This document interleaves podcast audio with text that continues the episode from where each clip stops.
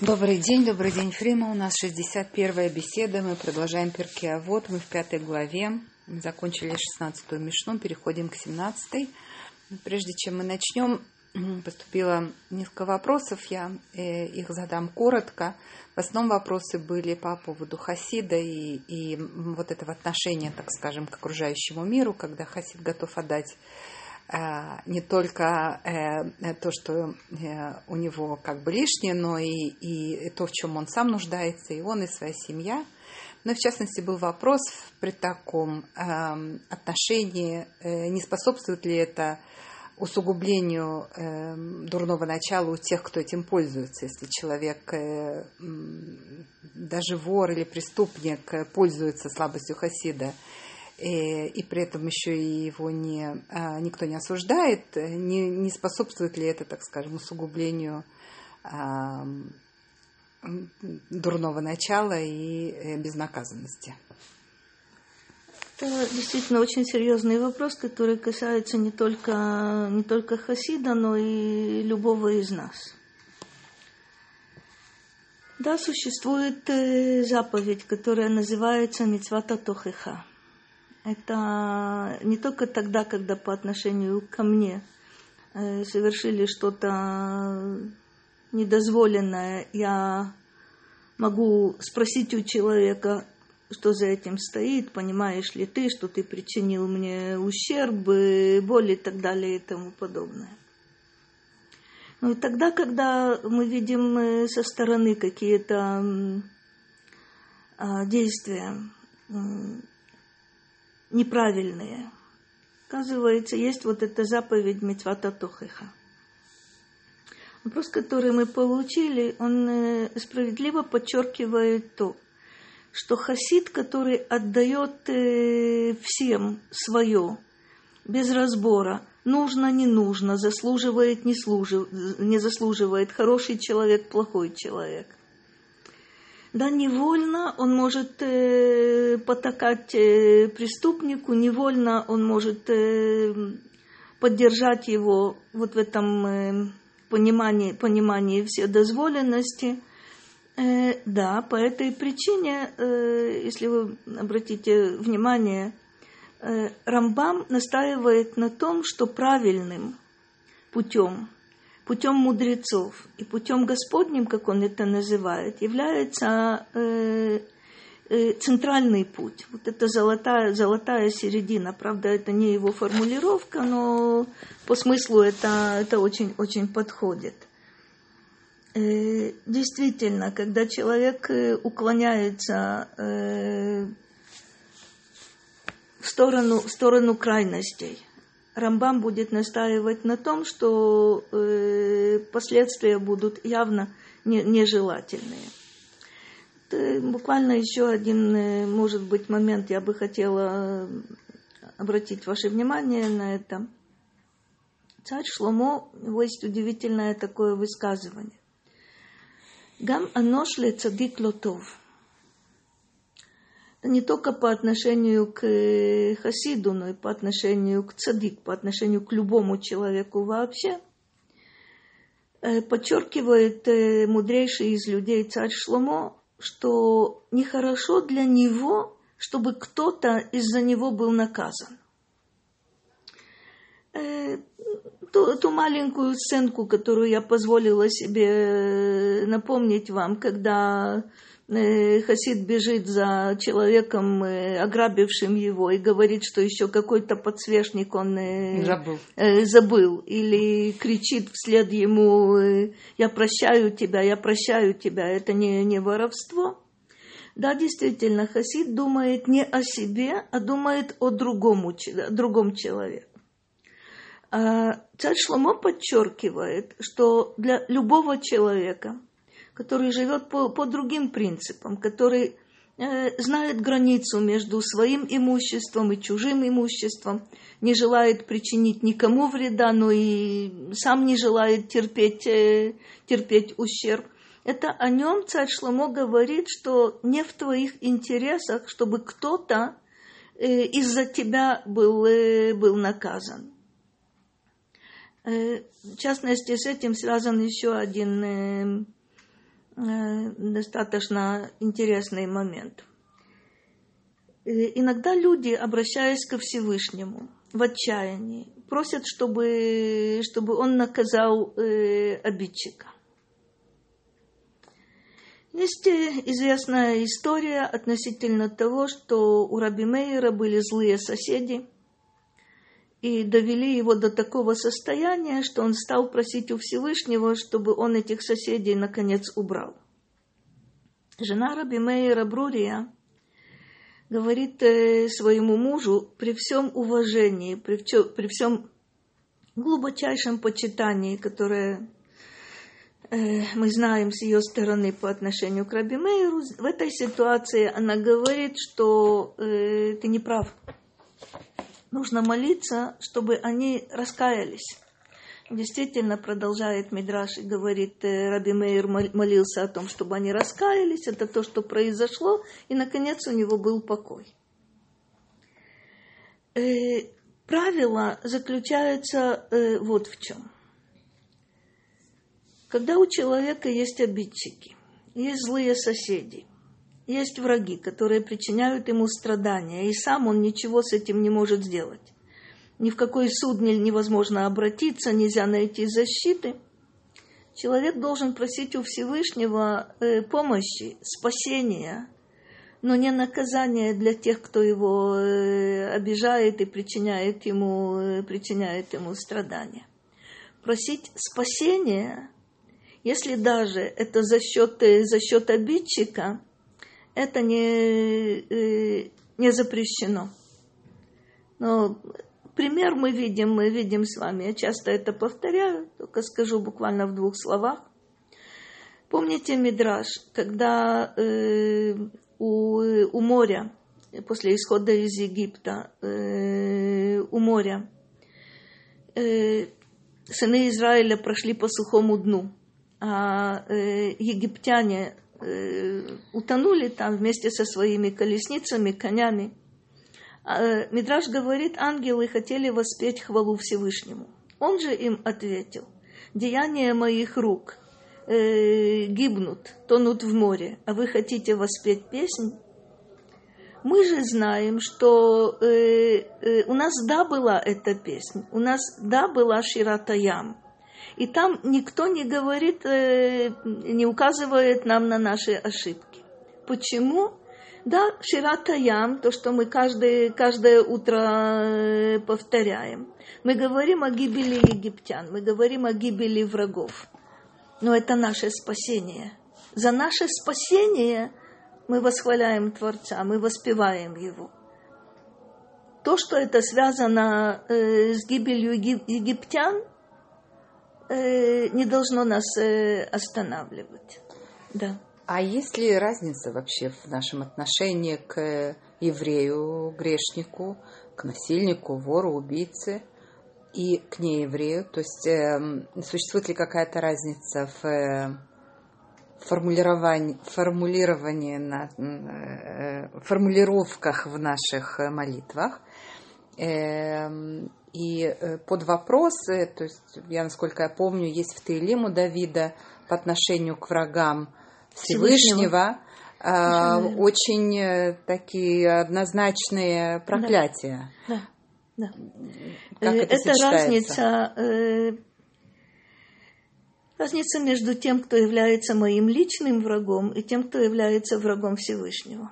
Если вы э, внимательно э, будете читать Э, книгу Шмуэля, то вы обнаружите, что у Давида, так он видел, личных врагов в принципе не было, но были враги Всевышнего. То есть тот, кто преследовал Давида, это удивительно, Шауля он никогда врагом не считает. Он его называет отцом, хотя, в принципе, тестем надо назвать. Он его называет отцом, он его уважает, он э, заботится о его неприкосновенности, не только сам не причиняет ему вреда, но не позволяет э, никому причинить вред, э, вред Шаулю. Это то, тоже очень, очень серьезный момент. Если мы сумеем провести четкую границу между личным врагом и врагом Всевышнего, то по отношению ко второму точно можно просить о, просить о наказании и не заботиться о нем. Э, думаю, что мы как-то вернемся еще к этому вопросу, потому что есть еще масса каких-то обстоятельств, э, которые несколько меняют вот этот, э, вот этот подход. Единственное, я хочу напомнить тоже а, о том, что сказано в Сефер Ахинух. Сефер Ахинух – это последователь и Рамбама, и Рамбана одновременно. Когда он говорит о заповеди э, Митвата Тохеха, вот этого обвинения, обличения, он говорит, что от этой заповеди, от исполнения ее – освобожден человек, который не испытывает ненависти, который э, прощает обидчика. А для чего существует эта, эта заповедь?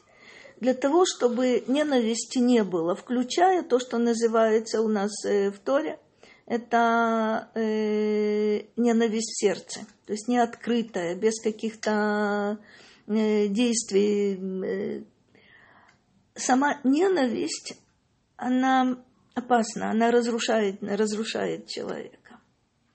Все-таки я хочу, чтобы мы немножко продолжили следующую мишну. Это 17-я 17 мишна. Э, косвенно она связана с тем, о чем мы, о чем мы говорили, но не напрямую. Увидите сейчас. כל מחלוקת, מחלוקת שהיא לשם שמיים, סופה להתקיים, ושאינה לשם שמיים, אין סופה להתקיים. Мы знаем с вами, что все устное учение, весь Талмуд,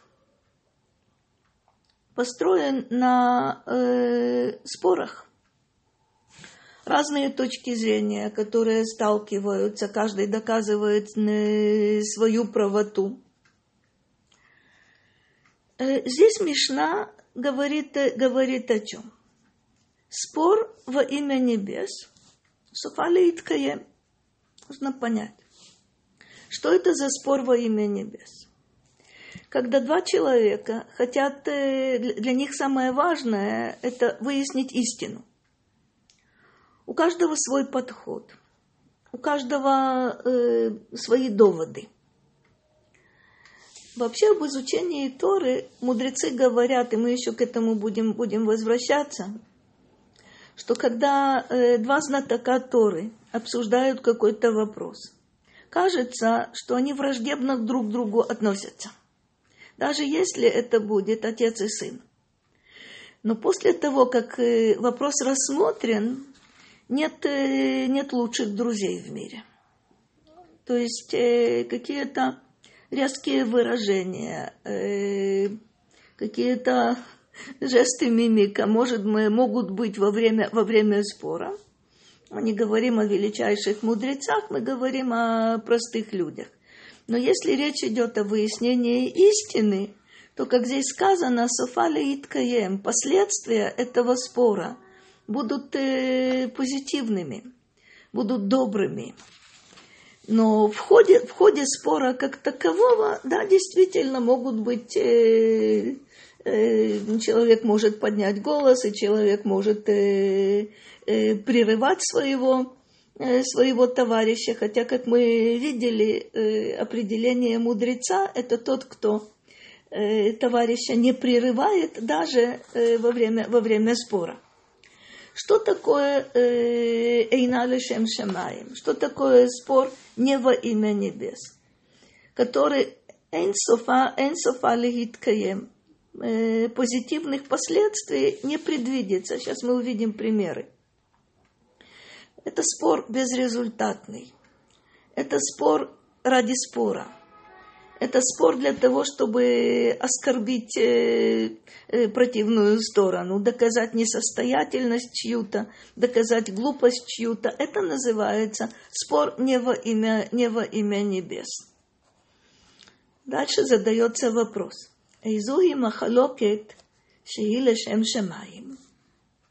Зума халокет гилель вешамай. Удивительная формулировка э, что в качестве примера можно здесь привести? Что такое спор во имя небес? Обратите на формулировку. Махалокет Гилель в Шамай. Не сказано Гилель против Шамая или Шамай против Гилеля. Есть тут соединительная частица Вав. Это спор Гилеля и Шамая. Да, есть две, стор- две стороны. Да, есть разные точки, точки зрения. Нет враждебности. Кстати, какие-то проявления не слишком не слишком позитивные, возникнут уже после смерти Гилеля и Шамая. Это то, что называется Бейт Гилель и Бейт Шамай. Учебный, учебный дом того и учебный дом э, другого. Э, удивительно. Два человека спорят. Две системы спорят. Но это во имя небес для того, чтобы э, выяснить истину. Это самое главное. Будут представлены разные точки зрения. У мудрецов есть такое удивительное выражение «Эле ве эле диврея локим хаим». И то, и то слова Бога живого. Как ты можешь об этом говорить? Один говорит да, другой говорит нет. Один говорит чистое, другой говорит нечистое. Один говорит черное, другой говорит белое. Как это может быть и то, и то? Это разные взгляды на одно и то же. Враждебности здесь быть не может.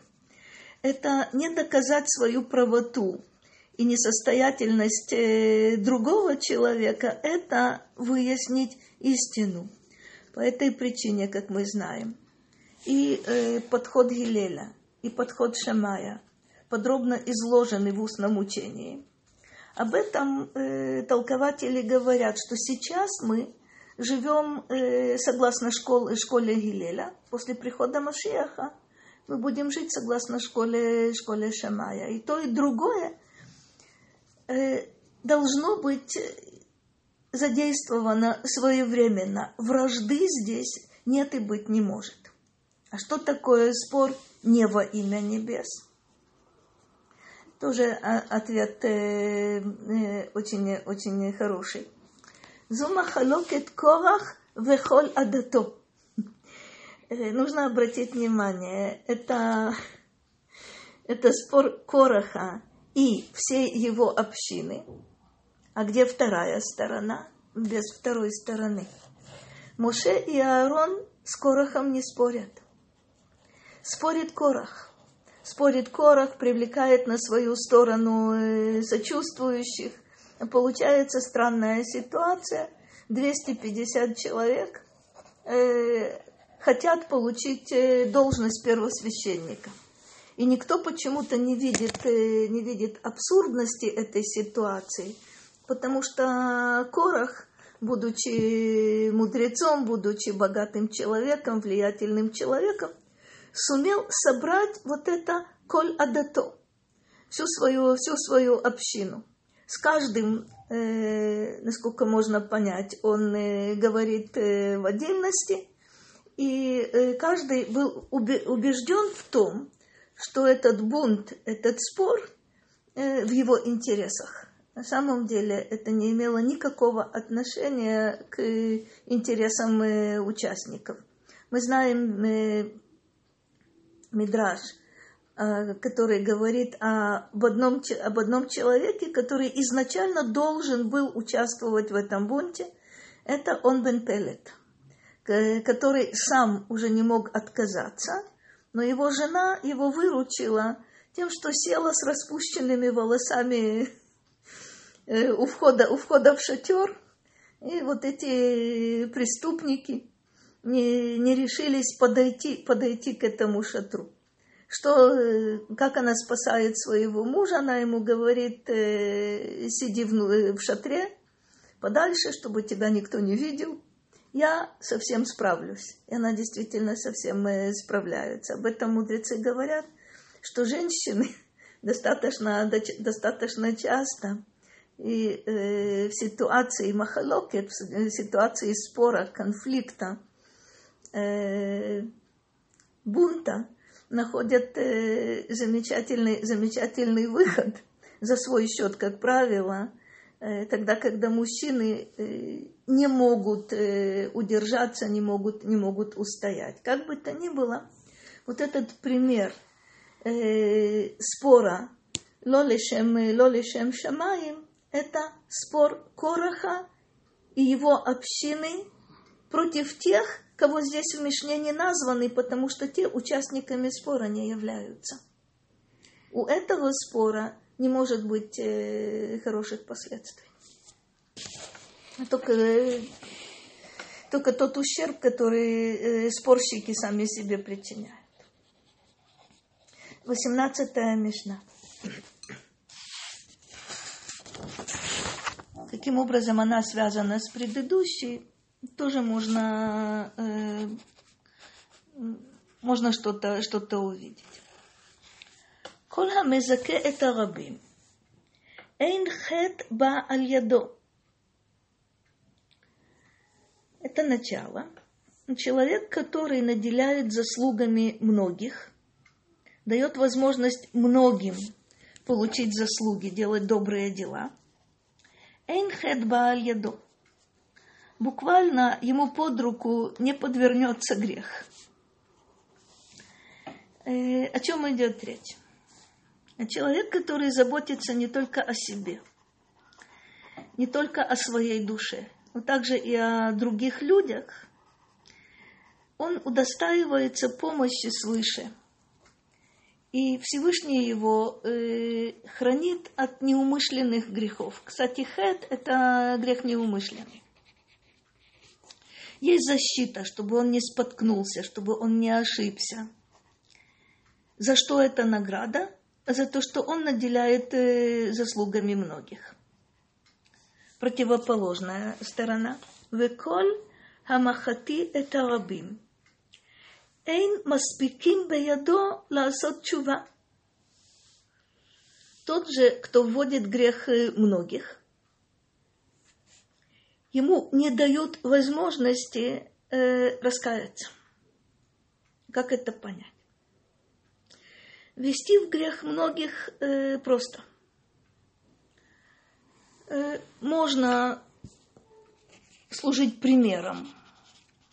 Люди будут повторять, если у человека есть э, действительно положение в обществе, влияние на общество. Если он это делает, то почему же, почему другим не делать? Есть еще более э, любопытный способ ввести в грех других. Самому, в принципе, ничего не делать. Но э, можно сказать что-то. Можно высмеять э, кого-то или что-то. Это э, то, чем пользуются обычно, обычно насмешники. И самому как будто бы остаться в стороне. Помните, самый, э, самый яркий пример тому – это змей, который всего лишь задает Хаве абсурдный вопрос. Действительно ли Э, Всевышний запретил вам есть э, э, от плодов, от, от плодов сада. И Хава для того, чтобы объяснить ему, насколько строгим является это требование, добавляет что-то что от себя. В принципе, удивительно. Змей нигде не говорит э, напрямую, э, о непослушании. Напрямую не предлагает э, Хаве нарушить, э, нарушить запрет. Но объясняет, э, объясняет Мидраш, когда Хава дает ему возможность такую, говоря о том, что запрещено им есть плоды, а также запрещено прикасаться к дереву. Мидраж говорит, подталкивал ее, помните, э, до тех пор, пока она не прикоснулась, и сказал, как нет э, смерти за прикосновение, так нет смерти и э, за то, что вы будете, будете есть. когда мудрецы, Раши цитирует этот мидраж, обращают внимание на наказание Адама, Хавы и Змея, они э, подчеркивают, что змею не дается возможность оправдываться. И там мудрецы говорят, что если бы змею дали возможность оправдаться, что бы он сказал? Учитель запретил, ученик э, разрешил. Кого нужно слушать? Но, по сути дела, он мог сказать и иначе. А, собственно, а, что я такого ну, что сказала? Я такого сделала, я ничего не делала. Я ничего не я только, только не сделал. Я не... Наивный вопрос. Совершенно верно. Если этот вопрос глупый, не отвечайте на него. Я не призывал вас э, каким-то э, к нарушениям. Вы сейчас увидите два примера, которые приводит, э, приводит Мишна. Муше Заха вызыкает рабим. זכות הרבים תלויה בו, שנאמר, צדקת השם עשה, ומשפטיו עם ישראל. Тот, кто наделяет заслугами многих, это прежде всего э, Моше. И поэтому, в каком смысле? Он, э, как, мы, как мы помним, только две первые заповеди из десяти – Э, все, все слышали у горы Синай э, непосредственно, а впоследствии потом была просьба э, слышать это через, через Моше. Да, через Моше Всевышний дает Тору народу. Да, на протяжении 40, 40 лет, даже до того еще в Египте – Муше отстаивает этот народ разными способами. Муше молится за этот народ. Муше э, старается направить его по, э, на правильный путь. Вот это Моше Заха вызыкает Арабим. Он достигает наивысшего уровня, которого никто после него э, не смог достичь. За то, что он склонял к праведности многих? Э, Именно за эту заслугу? Определенно.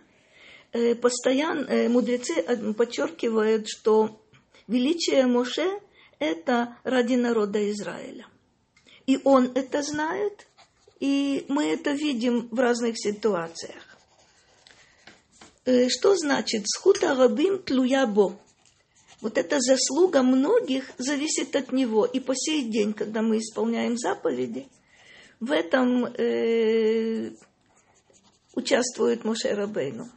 Есть его причастность не только в том, что было на протяжении 40 лет в пустыне или впоследствии э, на какой-то первоначальный период, но и по сей день. Его заслуга в том, Э, что делаем что делаем мы, когда мы исполняем заповеди.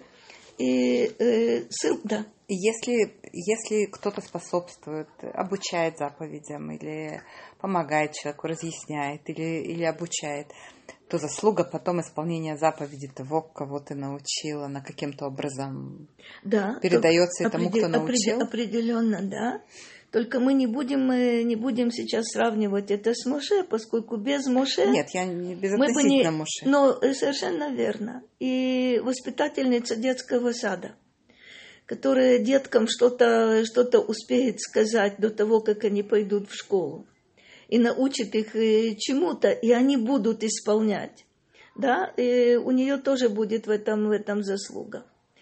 И э, любой человек, который э, служит э, примером для кого-то. Даже ничему как будто бы и не учит напрямую. В этом тоже определенно есть то, то о чем мы говорим. Мезаке это рабим, Моше, весь народ. А если это профессия?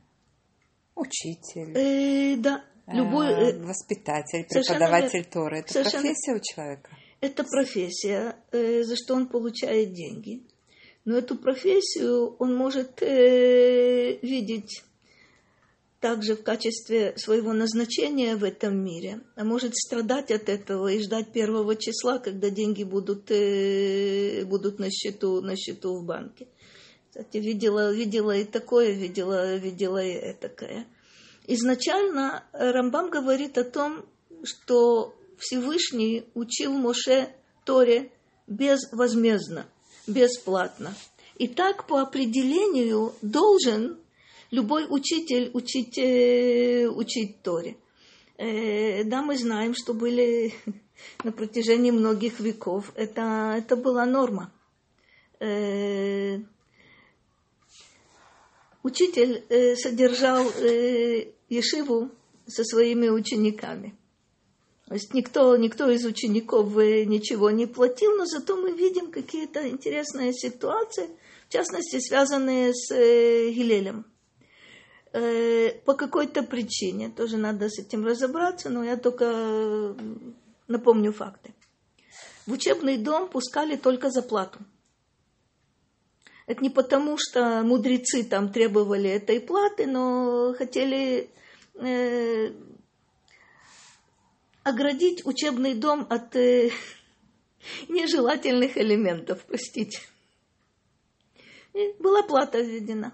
И когда Гилель в какой-то зимний день э, не было у него денег э, при его-то нищете, не было денег для того, чтобы э, войти в учебный дом, он находит э, место на крыше возле, возле трубы, и э, в субботу дело было – почти, почти что замерзает, там снег идет. И мудрецы об этом, э, об этом говорят очень, э, очень важные вещи. Тут нужно понять вот что. Те рабим, те многие, на которых сейчас учитель оказывает какое-то какое влияние. Это может быть всего лишь несколько человек. Это могут быть люди, с которыми ты конкретно контактируешь. И тут тоже есть, есть заслуга. Слава Богу, и в нашем поколении есть удивительные учителя, у которых э, заслуга действительно велика, потому что учеников э, тысячи и десятки, и десятки тысяч. Мне в свое время очень повезло, я действительно много лет у меня была такая учительница, это Нехама Лейбович. Э, вот у нее заслуги, э, это десятки тысяч учеников. Слава Богу, э, есть такое, есть такое явление. Ну, мы говорим о Муше Рабейну, тут нет никакого, никакого сомнения, что и э, наше изучение Торы – знание Торы, исполнение Торы, Мушарабейну в этом имеет э, э, свою долю. Есть у него здесь заслуга. Противоположный пример. Яровам хата вихтия тарабим. Хет харабим талуйбо. Это очень, э, очень интересный пример. После смерти царя Шломо – э, на престол Шломо восходит э, его, его сын Рехавам. Он не был э, 12-летним в это время, он был постарше. Это царь Шломо э, начинает царствовать в 12-летнем возрасте, и перед смертью своей Давид называет его мудрым мужем. А Шломо доказывает действительно свою мудрость. Ну вот что произошло. Сразу после э, смерти царя Шломо, который царствовал 40 лет, происходит раскол, раскол царства. Потому что его сын и престолонаследник э, Рехавам, Яровам. Э, э, нет, Яровам это, это мы сейчас увидим. Рехавам это сын, э, э, сын Шломо, который советуется э, с молодежью, со своими товарищами совет этот очень неудачный. В результате есть раскол царства. Северное царство, э, территория намного больше, чем у, э, чем у Рехавама. Северное царство это 10, 10 э, колен. Это не только территория, это численность народа, это э, достаточно опасная ситуация складывается. Кто возглавляет Северное царство? Яровам. Кто это, кто это такой? Это человек, который в свое время при жизни царя Шломо посмел сделать ему замечание.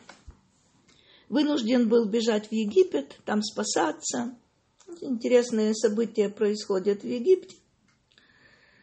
После смерти Шломо он возвращается и возглавляет вот это Северное царство. Э, с чего все начинается?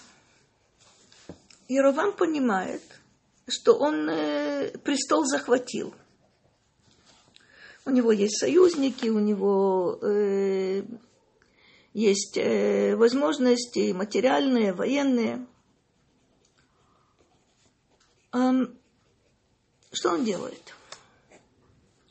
Прежде всего, он должен воспрепятствовать э, приходу сынов Израиля из Северного царства э, в Иерусалим, в храм.